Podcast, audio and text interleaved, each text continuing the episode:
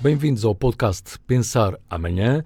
Esta semana com uh, Jaime Quezado, uh, que é economista, uh, tem uma vasta experiência também de, de, gestão da coisa pública e é especialista nas matérias de, de, de, inovação. Olá, Jaime, muito obrigado pela, pela disponibilidade para, para conversarmos a propósito da, da sua crónica de uma agenda para o crescimento. É mesmo preciso? Sem dúvida. Nós vivemos um tempo onde, de facto, com as grandes alterações geopolíticas em termos internacionais, e aquilo que é também uma mudança do paradigma do ponto de vista económico, precisamos apostar muito no crescimento. Faz este ano, por coincidência, 30 anos que Michael Portas esteve no nosso país, elaborou na altura um relatório que foi bastante polémico, mas que de facto apontava pistas muito concretas em relação àquilo que devia ser uh, a estratégia de crescimento do nosso país, nomeadamente um foco nos setores mais tradicionais e também, obviamente, uma articulação crescente entre educação, inovação a tecnologia e as atividades industriais. Passados 30 anos, e fazendo um pouco o balanço que foi aquilo que Porta dizia e que hoje nós temos, muito foi feito, nomeadamente ao nível da área da inovação, da tecnologia, e claramente que estamos nessa matéria muito uh, alinhados com os países mais avançados da Europa e mesmo do mundo, mas o problema continua a residir naquilo que é a capacidade dos setores em particular os mais tradicionais, criarem valor estratégico que possa ter depois efeitos na melhoria da qualidade de vida das pessoas e, obviamente, na criação de uma sociedade mais igualitária e mais aberta. Esse é um tema absolutamente crítico no momento que estamos a viver, que é um momento também do ponto de vista político importante, e, portanto, era importante que o crescimento, de facto, fosse mais do que nunca a agenda estratégica de todos os atores políticos, eh, económicos, eh, académicos, toda a sociedade como um todo se concentrasse neste objetivo estratégico do crescimento. E o, e o, Jaime também, enfim, eh, pega agora aqui, aproveito a, a, a crónica eh, publicada, portanto, esta, esta semana no, no, Portugal Amanhã, que muito agradeço, eh, mas, mas para referir também que no seu chapéu cívico, digamos assim, tem promovido smart discussions, digamos assim, portanto, vários, vários encontros com, com, com, vários especialistas. E aquilo que eu lhe pergunto, a propósito precisamente da ideia dos clusters e de, e de Michael Porter, é nós temos de continuar a, a, semear esta ideia de funcionar em cluster, de funcionar em rede, porque, regra geral, pergunto eu, os portugueses têm uma certa tendência uh, para ir por si, por algum individualismo e depois a não funcionar em rede. Depois lá se vai a ideia do cluster.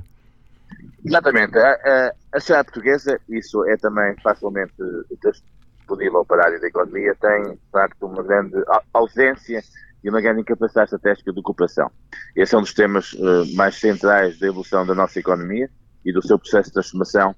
E a ideia dos clusters, que foi de facto lançada por Michael Potter e depois continuada em termos de política pública a nível europeu e também internacional, é de facto absolutamente crítica nessa matéria. Portugal deu já alguns passos nesse sentido, quando de facto, em sede de política pública, decidiu há cerca de 20 anos reconhecer os clusters, dar-lhes um enquadramento do ponto de vista, uh, uh, do ponto de vista oficial e nesse sentido foram criados à volta de 20 classes que integram setores tradicionais, como o calçado, o têxtil, a área das florestas eh, e setores mais, mais novos, como é o caso da saúde, de, das telecomunicações, das cidades eh, inteligentes e tudo o resto. O grande problema que se cria é que, de facto, esses clusters acabam depois, por, eh, do ponto de vista da sua política estratégica de atuação, estar uh, dependentes daquilo que são incentivos do Estado para o seu funcionamento uh, operacional e muitas vezes depois a concretização dessa dinâmica de cooperação entre as empresas por um lado e depois entre as empresas e os setores ligados à inovação e à tecnologia, nomeadamente centros de competência e universidades, uhum. acaba por não funcionar totalmente.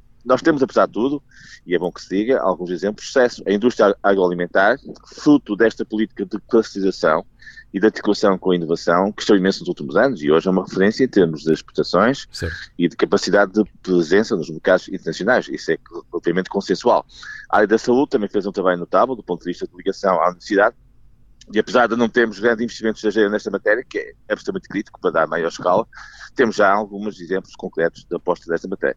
Agora, o que está a faltar aqui, ao contrário do que, por exemplo, se passa em França, quando foram criados os célebres polos de competitividade, ou mesmo noutros países, como é o caso de Espanha, é claramente uma definição estratégica de quais são as nossas prioridades.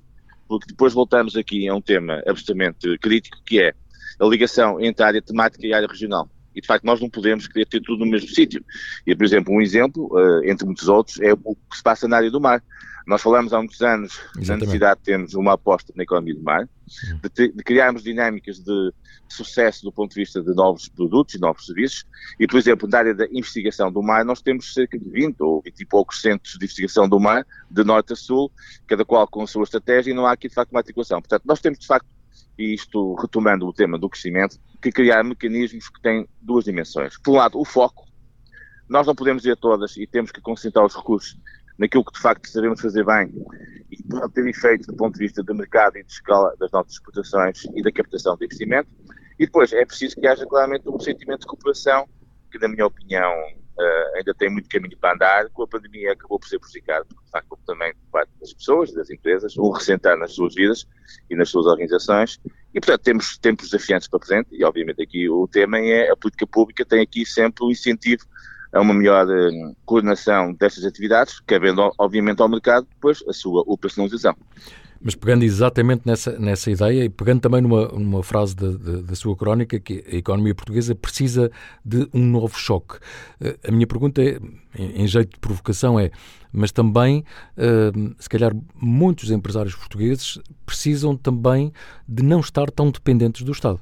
Eu sei que em matérias de I&D, eh, naturalmente que há uma articulação, e é uma articulação importante com, com, com, com setores do Estado, com universidades, etc. Mas, mas dá a ideia que ainda se vive em alguma hum, subsídio ou dependência excessiva em alguns setores. Pergunto eu. Sim, sim, absolutamente. Ou seja, eu acho que estes quase 40 anos de fundos comunitários que nós celebramos, num ano em que celebramos 50 anos de democracia, portanto isto é tudo no fundo Exatamente. anos de celebrações, claramente que se criou muito esta dinâmica junto dos empresários, sejam eles grandes empresas, sejam mais pequenas empresas, de tentar otimizar ao máximo os incentivos existem com os fundos comunitários.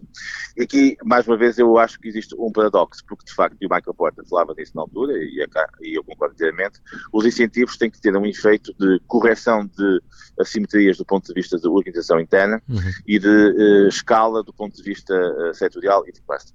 E é para isso que eles existem, é para permitir, através de dinâmicas mais imateriais, fazer com que de facto haja aqui dinâmicas de cooperação, de articulação e tudo o resto. E portanto, quando existe por parte dos empresários e das equipas de gestão das empresas uma, uma uh, excessiva dependência dos incentivos, uhum. adequando muitas vezes as suas dinâmicas de investimento, de projetos, de realização interna àquilo que são as tipologias de incentivos, quando devia ser ao contrário, ou seja, deviam ser claramente dada prioridade àquilo que são as opções internas e depois tentar eh, do ponto de vista de financiamento, se for possível, arranjar um complemento também nos incentivos fiscais. Isso leva-me a um outro tema que eu também gostava de referir, aproveitando já agora esta nota, que é a questão da qualidade de gestão, ou seja, nós falamos muito do ponto de vista daquilo que são as debilidades que existem ao nível das nossas empresas e ao nível empresarial como todo, mas se nós virmos o que se tem passado nos últimos anos no indicador do IMD, que é uma conhecida escola de serviço de competitividade, uhum. o nosso país continua a estar muito abaixo daquilo que seriam valores exigíveis ao fim deste tempo todo em termos de qualidade de gestão. E, portanto, precisamos também que os nossos empresários e gestores que se qualifiquem mais no sentido de se adaptar às novas tendências dos mercados. E isso implica claramente um esforço de capacitação global que eu acho que nós precisamos, porque só com bons gestores, só com bons trabalhadores e só com uma dinâmica de eficiência e valor nas empresas é que nós podemos aspirar a criar mais uh, rentabilidade para o futuro. Jaime, muito obrigado por esta reflexão e, e continuação. Bom trabalho. Um grande abraço. Foi um gosto, sim, senhor, e continuação de bom trabalho. Obrigado. Obrigado.